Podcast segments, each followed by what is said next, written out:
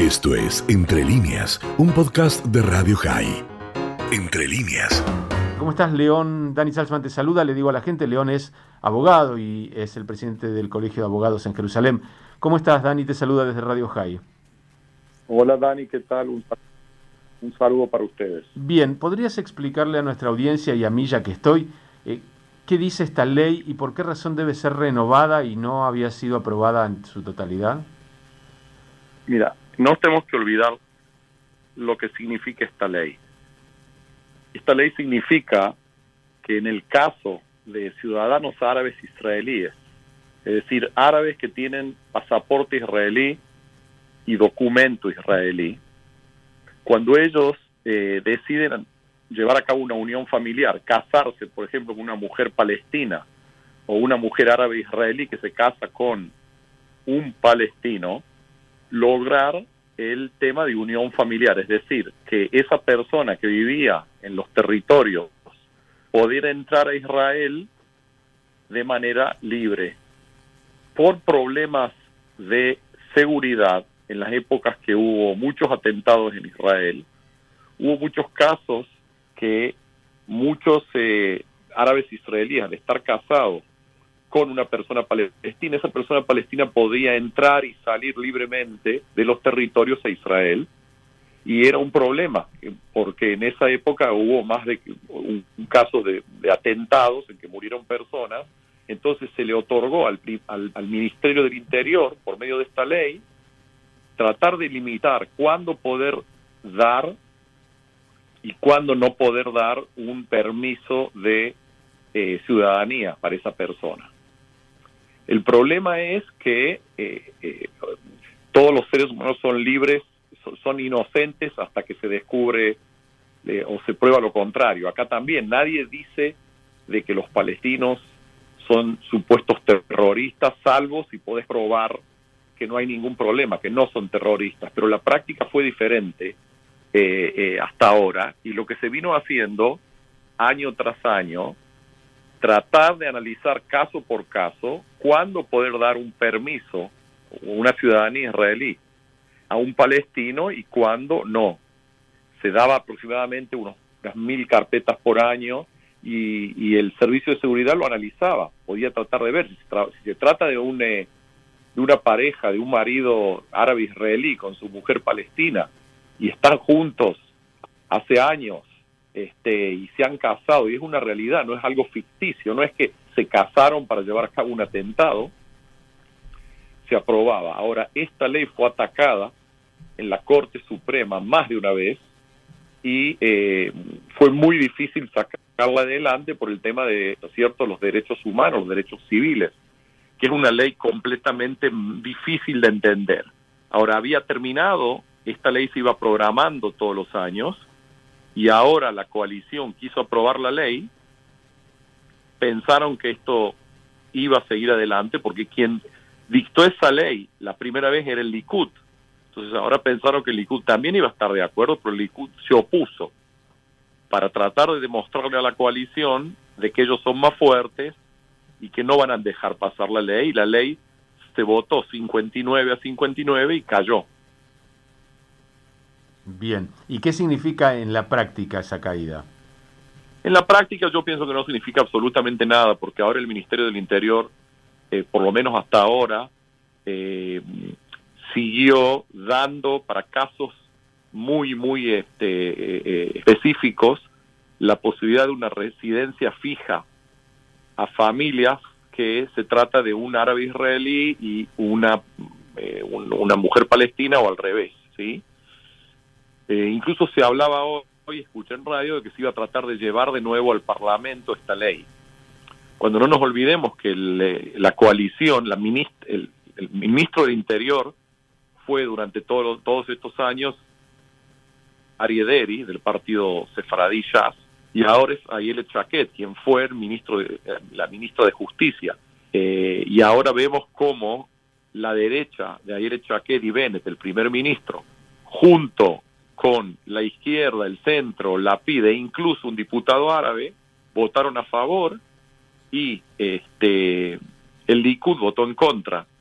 Una cosa muy, muy, este, muy rara, ¿no? Como toda la situación de las leyes israelíes. Ahora, si vos le preguntás, vos me decías que les, les, costó a ustedes entender este tema, si le preguntas a cualquier israelí, de cada 10 israelíes, 9 no entienden mucho el tema.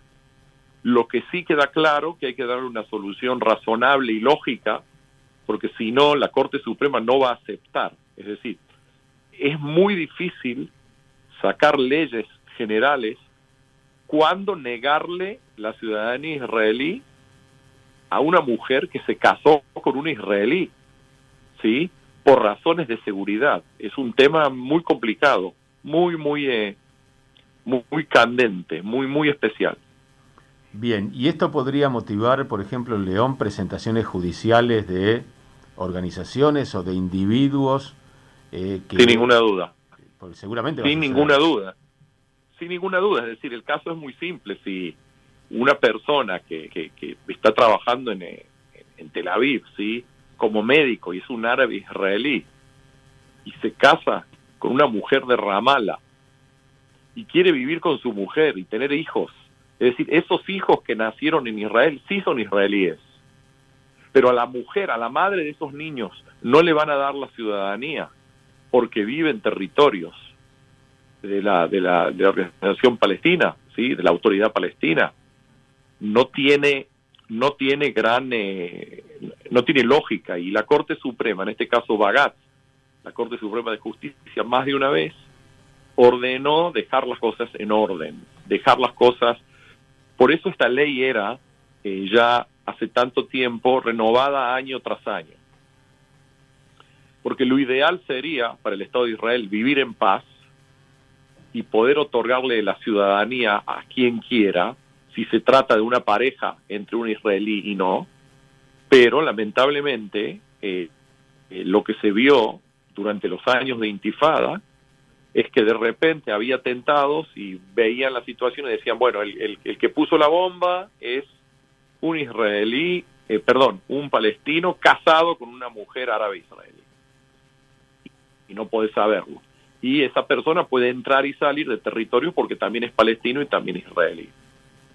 Es algo bastante tirado de, de pelos, ¿no? Es muy difícil poder explicar esto a un jurista latinoamericano o a un jurista americano de allí que si tú entras en los diarios, vas a ver que la explicación no es muy clara y sin ninguna duda que va a haber muchas acciones jurídicas ante la Corte Especial en contra del ministro del Ahora estaba pensando León en otros países o en cualquier país. Eh, ¿No sería más sencillo que una persona que se casa con un ciudadano israelí, no importa de dónde viene, quién es, pueda obtener una residencia primero temporaria y que tenga que pasar algún tiempo hasta recibir una ciudadanía o una residencia definitiva y en ese interín si un ministerio de seguridad o algún eh, eh, algún ala del gobierno puede demostrar que esa persona tiene antecedentes peligrosos o que ha incurrido en algún tipo de falta a la ley, entonces se le niega la ciudadanía, que es lo mismo que me pasaría si yo pido la ciudadanía de cualquier país.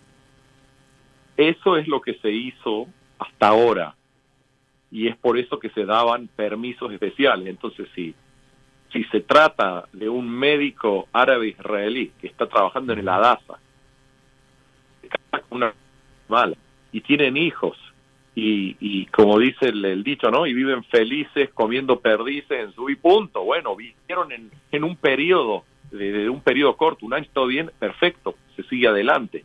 El problema es justamente, ¿no es cierto?, esa persona que supuestamente de manera fictiva dice me voy a casar, ¿no? Que eso es algo conocido en el mundo, ¿no? En Estados Unidos la gente Por el tema de eh, mexicana que se casa con un americano para sacar la ciudadanía, bueno, pero en ese caso es para tener la ciudadanía, para entrar a trabajar.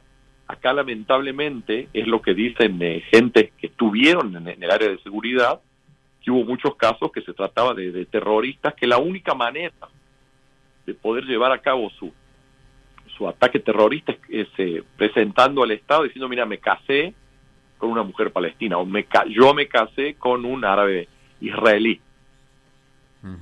Que es, un tema muy complicado porque a Israel se le exigen estándares de, moral a veces muy difíciles de, equilibrar con la situación de seguridad. pero definitivamente tiene que haber leyes que sean iguales para todos y como bien decías, eh, uno debe demostrar, en este caso el Estado de Israel, que alguien no es merecedor o no califica para una residencia y no al revés. Sin ninguna duda. Y mira, las leyes eh, son iguales o muy parecidas en todo el mundo y acá en Israel el Estado lamentablemente tiene que ser eh, dedicarse al arte de ver cómo legislar para poder tener buenos resultados prácticos. Te voy a dar un ejemplo. En una época, cada vez que entraban a la mezquita del templo, se armaban líos con bombas y piedras. Y entonces, en un momento dado dijeron, ¿sabes qué?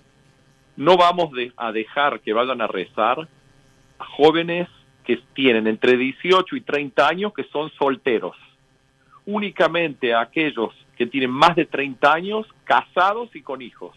Claro, de repente el tipo que viene a rezar, que está casado con hijos, no empieza a tirar piedras y a tirar bombas molotov, porque sabe que si lo van a detener se queda sin trabajo y tiene una familia, ¿sí? Y el pibe joven, que es soltero, y que al primer momento tira una piedra o, ataca a un policía, y bueno, y eso funcionó bien. Y en una, en una época, no sé si te recuerdas, antes de la, la muralla de Sharon, también dijeron, vamos a dejar entrar a trabajar a Israel, a Israel todos aquellos que son padres de familia casados con hijos. En cierta medida podían evitar, vamos a decir, a esos loquitos que dicen que no le importa inmolarse y hacer algo, tal son ellos solos, no tienen una familia. En este caso de esta ley, cuando se empezó a limitar, fue para limitar a la gente mala, a terroristas que quisieron utilizar esa ley para poder atacar al Estado de Israel, no para la gente buena, no para la gente que realmente quiere tener su ciudadanía israelí. De allí que lamentablemente va a tener que seguir así, ¿no es cierto? Ad hoc, hasta que eh, podamos que conseguir una, una ley o decisiones judiciales de la Corte Suprema que van a saber muy bien cómo hacerla. Es decir, cuando una persona le dice no, no te damos la ciudadanía y es algo injusto, poder pedir a la Corte Suprema lo que se dice un recurso de amparo en Argentina, ¿sí? diciendo obliguen al Ministerio del Interior a darme la ciudadanía. Bien, es, es complejo, pero no se me ocurría a nadie mejor para poder preguntárselo que a vos, León. Gracias por esta aclaración, por esta explicación. Te mandamos un abrazo grande desde aquí, desde Radio High. Muchas gracias.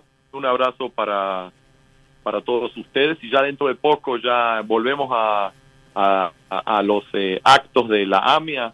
Tengo que estar en el acto en Ashdod, tengo que estar en el acto en Beersheba. Quizá vamos a volver a hablar para poder contarles sobre el acto de la AMIA eh, en, este, en estos dos lugares de Israel que ya que ya estamos invitados. Así va a ser seguramente, León, vamos a estar en contacto contigo. Le mandamos un abrazo a León y a todos allí. Muchas gracias. Esto fue Entre líneas, un podcast de Radio High. Puedes seguir escuchando y compartiendo nuestro contenido en Spotify, nuestro portal radiohigh.com y nuestras redes sociales. Hasta la próxima.